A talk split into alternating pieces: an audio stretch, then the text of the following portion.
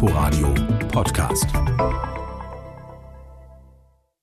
Berlin wäre jetzt als Hauptstadt vielleicht das Wichtigste. Hier hätten wir eine Zentrale, die nicht so weit weg wäre, die sofort die Probleme erkennen könnte. Als Berlinerin bin ich eigentlich gegen die Umstände, die eine Hauptstadt mit sich bringt. Aber rein aus moralischen Gründen bin ich für Berlin. Die ganzen Anlagen, es war schon immer Hauptstadt. Kommt man natürlich mit den Ausreden der Umzug würde eine Menge Geld kosten. Das liegt doch natürlich nur an den Leuten, die da drüben ihr Grund und Boden haben. Wissen Sie, letztendlich haben wir doch gar nichts zu sagen. Das entscheiden die doch sowieso da oben. Es bewegt die Berlinerinnen und Berliner, ob Bundestag und Bundesregierung den Weg an die Spree finden. Oder ob Berlin zwar Hauptstadt ist, aber außer repräsentativem Drallala nichts davon hat. Wenige Monate nach friedlicher Revolution und vollzogener staatlicher Einheit scheint das Interesse im Rest des Landes schon zu erlahmen. Mein Name ist Harald Asel. Willkommen zu Berlin Schicksalsjahre einer Stadt. Eine Chronik in Zusammenarbeit mit dem RBB Fernsehen. Zugabe 90er. Überall Veränderung. Vertrautes weicht, erstmal im Ostteil der Stadt. Radioprogramme kämpfen ums Überleben und neue Boulevardblätter kneten die Befindlichkeit der Ostdeutschen. Aber auch die angesprochenen da oben müssen sich neu orientieren. Ich musste ja Politik ganz schnell lernen, mich zu behaupten in den Auseinandersetzungen. Sehr viele neue Dinge äh, begreifen, um mitentscheiden zu können. Und äh, deswegen waren äh, diese Jahre 89, 90, 91, 92 für mich dramatische, turbulente Jahre. Ich hatte manchmal das Gefühl, mir wird regelrecht schwindlig. Zu den 662 gewählten Abgeordneten des ersten Gesamtdeutschen Bundestages gehört auch Wolfgang Thierse.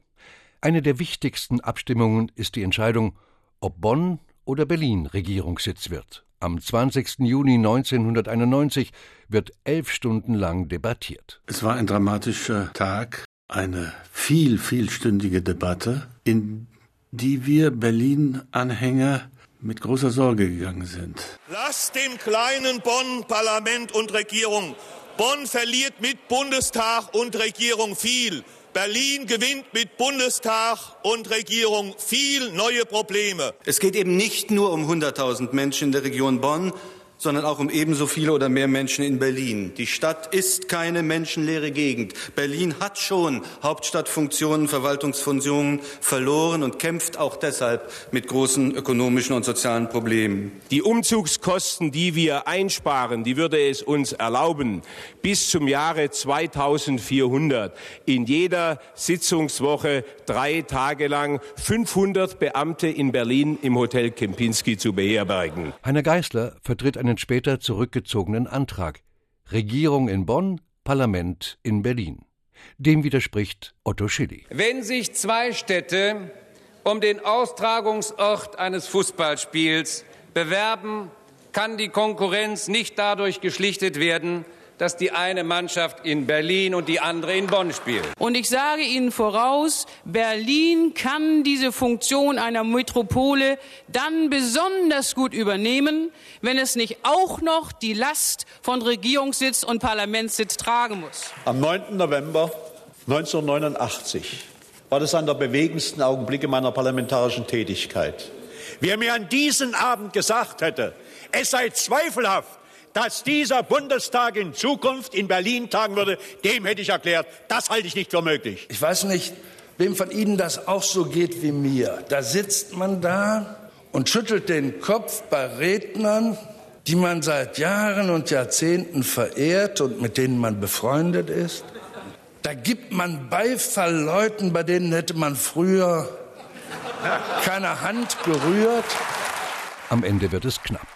338 Stimmen für Berlin, 320 für Bonn. Ich erinnere mich, nach äh, dieser Entscheidung stand ich, ich weiß nicht, ein paar Tage später auf dem sogenannten Hauptbahnhof von Bonn und wartete auf einen Zug. Und eine ältere Frau, vielleicht 50, 60 Jahre, ging in einem Abstand um mich herum und dann fasste sie sich ein Herz und trat auf mich zu und fragte, Sie sind doch Herr Thierse? Sag ich ja. Und dann sagte sie den Satz, Sie trauen sich ja was, hier zu stehen, nach dem, was Sie uns angetan haben. Alles in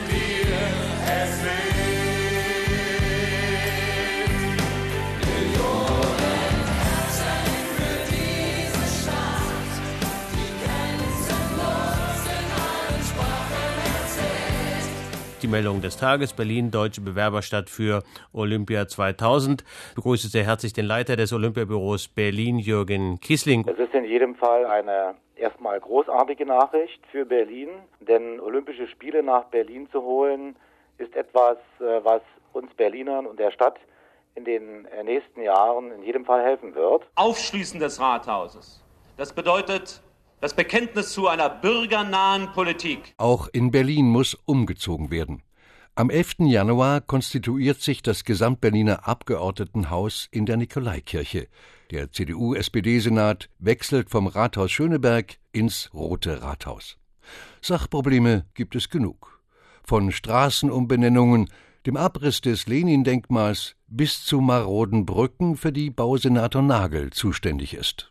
Wir die Brückenbauabteilungen des Magistrats und äh, des Senats äh, Anfang dieses Jahres zusammengelegt haben, war es natürlich unser erstes Anliegen, zunächst mal alles einmal grundsätzlich zu untersuchen. Und dabei hat sich herausgestellt, dass sowohl bei den Straßenbrücken als auch bei den äh, Bahnbrücken wie auch bei den Brücken über Wasserstraßen es doch äh, erhebliche Probleme gibt. Heute früh um 8 Uhr war für 500 Pflegerinnen und Schwestern des Ostberliner Uniklinikums Charité das Maß voll. Sie legten die Arbeit nieder. In einem Demonstrationszug ging es zum Krankenhaus Friedrichshain, einem der größten der Stadt. Unterwegs skandierte das verärgerte Pflegepersonal seine Forderungen. Westtarife, vor allem aber Anerkennung der Dienstzeiten. Fernmeldeamt Tucholsky-Straße, Fernamt Dotti-Straße und Postamt Buchberger Straße. Die Postler stehen auf den Straßen, Hunderte sind es schon seit heute Morgen. Dieser Warnstreik ist ein Signal der Ostberliner Postbeamten an Bundespostminister Schwarz-Schilling. Benachteiligt fühlen wir uns insofern, dass wir bisher einigermaßen gute Arbeit geleistet haben und jetzt durch die Umstellung sehr viel Neues hinzulernen müssen und auch leistungsbereit sind und dass auf der anderen Seite nicht die entsprechende Entlohnung erfolgt. Ich wusste, wir müssen noch mehr arbeiten uns arrangieren mit der neuen Situation und auch natürlich vielen Neuen mit Skepsis gegenübertreten. Ute Weber heißt 1991 mit Nachnamen Kapinske und ist Wirtin in einer Traditionsgaststätte.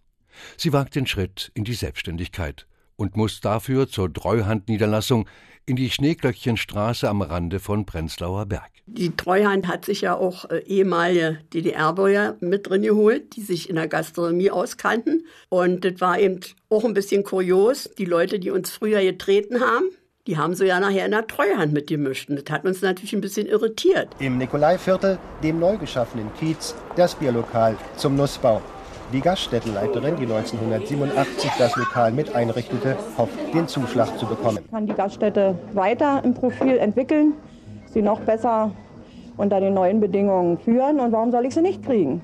Wenn natürlich nur das Geld zählt, dann weiß jeder, dass von uns keiner eine Chance hätte. Aber ich bin zuversichtlich. Bei der HO, wo die Gaststätte zugehörte, musste der Gaststättenleiter jeden Monat eine Bilanz vorlegen. Und dadurch hatte ich Erfahrung, dass diese Kneipe auf jeden Fall immer Gewinn abwirft. Da hat sich ja nur um eine, eine alteingesessene Kneipe handelt, die historischen Charakter hatte durch Heinrich Zille, war die sehr gefragt. Wir haben irgendwelche Jungs kennengelernt, die uns erzählt haben, du bist ja jüdisch, du kannst da und dahin und dann wirst du ja ganz hier bleiben. Und dann sind wir aus Neugier eigentlich auch dahin. Die jüdische Aufnahmestelle. Und dadurch, dass ich Deutsch gesprochen habe, war ich die Erste, die sofort aufgenommen wurde. Seit dem 9. Januar herrscht Klarheit. Juden, die aus der Sowjetunion kommen, werden als sogenannte Kontingentflüchtlinge in Deutschland aufgenommen. Auch Evgenia Rubinowitsch, heute Evgenia Zint. Eigentlich will sie nur einige Monate bleiben, um ihre Sprachkenntnisse zu verbessern. Nun hilft sie anderen Aussiedlern bei den Behördengängen. Die meisten in dem Wohnheim waren große Familien, kamen aus verschiedenen Teilen der Ukraine und hatten auch Eltern, Großeltern, manchmal auch Freunde, alles mitgenommen. So waren teilweise mit 30, 40 Leute nach Deutschland gekommen, mit allem, was sie hatten. Die haben sich schon bewusst dafür entschieden, dass sie nach Deutschland kommen. Das ist die schwere ökonomische Lage in unserem Land. Und wie es immer war, dass bei schweren ökonomischen Lagen man sucht jemanden schuldig. Und jetzt, wie es war, schon, wie zeigt die Geschichte, die Letzten, die Schuldigen bleiben wir Juden. Die Stimmung war gut. Alle waren glücklich, dass wir hier waren. Angefangen, manche haben schon angefangen zu arbeiten oder irgendwelche Geschäfte zu tätigen. Ne? Und alle waren hoffnungsvoll, ja. Die sind ja gerade gekommen. Ich habe viel Zeit verbracht bei Vernissagen, in Clubs, in Bars, in den merkwürdigen Orten, die da entstanden sind, die zum Teil nur ein paar Tage, ein paar Wochen, ein paar Monate existiert haben und dann gab es wieder neue. Ulrich Guttmeier, Jahrgang 1968, Später Kulturredakteur der Taz ist relativ frisch in Berlin. Die Clubs damals waren sehr neblig, sehr dunkel. Von der wirklich ganz besonderen ähm, Ausstrahlung des Ortes ließ sich damals eigentlich gar nicht so viel spüren. Es hat alles zu so einer Berliner ausgeläuten, äh, gewünschten Endzeitstimmung ganz gut gepasst. Auch den Maler Jim Avignon, Jahrgang 1966, zieht es in die neu entstandenen Kulturorte. Man kam in diesen Schuppen in der Leipziger Straße 126a. Es war auch tatsächlich so eine Art Niemandsland. Für mich war es so wirklich vom Moment, als würde man Pyramiden öffnen. Deutlich älter als die anderen ist Dimitri Hegemann, der in den 80ern mit seinem Festival Berlin Atonal und dem Fischbüro in Esso 36 für Furore sorgte. Jetzt betritt er den späteren Technoclub Tresor. Und dann haben wir plötzlich den Raum im Raum entdeckt. Diese alte geheimnisvolle Stahlkammer. Und da sind wir reingegangen und waren sehr still. Und der Raum hat uns nachher so begeistert, also dass wir auch Verträge unterschrieben. Wir mussten erstmal herausfinden, wer der Eigentümer war. Das war das Bundesvermögensamt für einen Monat. So war das damals die Stimmung. Die Leute wollten einfach etwas machen, weil die Rahmenbedingungen optimal waren. Wir waren da um elf schon da und waren fasziniert von diesem Keller, von dem Stroboskop, äh, dass da äh, äh, so Blitzlichter aussandte.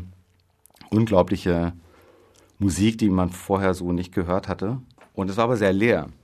Wir hatten einfach schlicht nicht verstanden, dass die Leute da erst eine Stunde später kommen und dass die Party erst um zwölf oder eins so richtig losgeht. Die Szene, die am wenigsten Berührungsängste hatte, war die sowieso gerade erst im Entstehen begriffene Clubszene. Die haben im eigenen Pragmatismus entdeckt, dass es im Osten einfach wahnsinnig viele große leere Kellerräume und Hallen gibt, die man sehr problemlos in Clubs umfunktionieren kann. In den Clubs war es auch sehr einfach, äh, dass sich Ost und West gemischt haben, weil man hat ja eigentlich nicht geredet, man hat ja getanzt zusammen. Das geht einem durch und durch und dann muss man sich bewegen. Du spürst gar nichts mehr. Du bist in Ekstase und dann kommt gar nichts mehr mit. Also du siehst noch die Lichter und dann ist gut. Man kommt in diesen Bezirk und überhaupt nach Ostberlin und hat erstmal das Gefühl, das sieht aus wie nach dem Krieg. Die Fassaden sind grau-braun. Es gibt wenig oder noch gar keine Reklame. Also finde ich eine sehr wichtige Erfahrung gewesen, als man 1990, 91 in, die, in, in den Osten der Stadt kam. Die tauchte aber 1991 dann so langsam auf. Was Ulrich Guttmeier hier beschreibt, ist allerdings ein vorübergehendes Phänomen. Zwar bleiben Einschusslöcher des Zweiten Weltkrieges noch lange sichtbar, aber schon legt sich die Kommerzialisierung über viele Projekte. Das muss auch Jim Avignon spüren, der mit anderen Künstlern ein verbliebenes Stück Mauer an der Spree, die Eastside Gallery, bemalt hat. Es gab so einen etwas seltsamen Deal, dass wir, falls die Eastside Gallery irgendwann abgerissen werden sollte und die Mauerstücke äh, auktioniert werden, die Künstler mit der Hälfte daran beteiligt werden. Dafür mussten die Künstler aber die Merchandising-Rechte an ihren Motiven abgeben. Und 91 sah es dann so aus, äh, es gab den Shop, es gab von meinem Motiv Poster, T-Shirts, Postkarten, Taschen whatever, ich habe davon keinen Cent bekommen. Wir müssen ja zusammenwachsen, nicht zusammenwachsen. Wie denn? Bin gar nicht der Typ. Bin jetzt schon 46 Jahre in Bayern. Ich bin noch nie mit einem Bayern zusammengewachsen. Zusammenwachsen ist eben nicht so einfach, wie Dieter Hildebrand in der Abschiedssendung des deutschen Fernsehfunks feststellt. Schon gar nicht, wenn individuelle Erfahrungen Anfang der 90er sich kaum noch durch eine große gemeinsame Erzählung der Stadt synchronisieren lassen. Vieles scheint erstmal zu dauern. Der Umzug von Regierung und Parlament wird erst 1999 vollzogen. Nicht wenige Baustellen zeigen die Schwierigkeiten des Berliner Untergrundes. Man startet die Planungen für den Neubau eines Großflughafens und sucht nach einem Standort. Sind wir schon wieder Metropole oder werden wir es noch?